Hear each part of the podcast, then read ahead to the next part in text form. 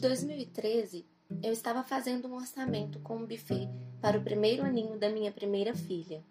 Eu segui a ideia de economizar, uma vez que na festa não teria bebida alcoólica. Festa de crente. Foi então que a dona do buffet soltou a tão famosa frase, que eu aposto que você também já sabe qual é. Crente não bebe, mas come que é uma beleza. Para mim, não foi nenhuma novidade, uma vez que quando eu me preparava para ir a alguma festa, um só pensamento tomava minha mente: vou comer demais, sem culpa ou pesar. Arrependimento? Só se fosse no outro dia, por não ter comido mais. Pecadores eram aqueles beberrões. Nossa, misericórdia!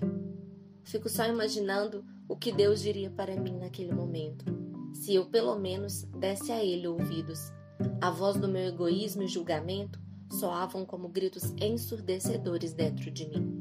Por que reparas no cisco que está no olho do teu irmão e não percebes o tronco que está no teu próprio olho?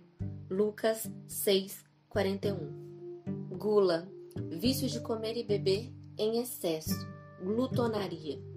Comemos além do que necessitamos, e mesmo que dissermos que é para apreciar os pratos, nem assim de alguma maneira, alguns de nós conseguimos. A gula nos coloca em um estado de ansiedade. Ao nos depararmos com um banquete, corremos para nos servir, comemos rápido para repetir. Rápido, tão rápido que as nossas papilas degustativas não são nem capazes de nos mostrar o sabor. Ficamos cheios, entupidos, até passamos mal. Mas tudo bem, pelo menos eu comi tudo o que eu queria.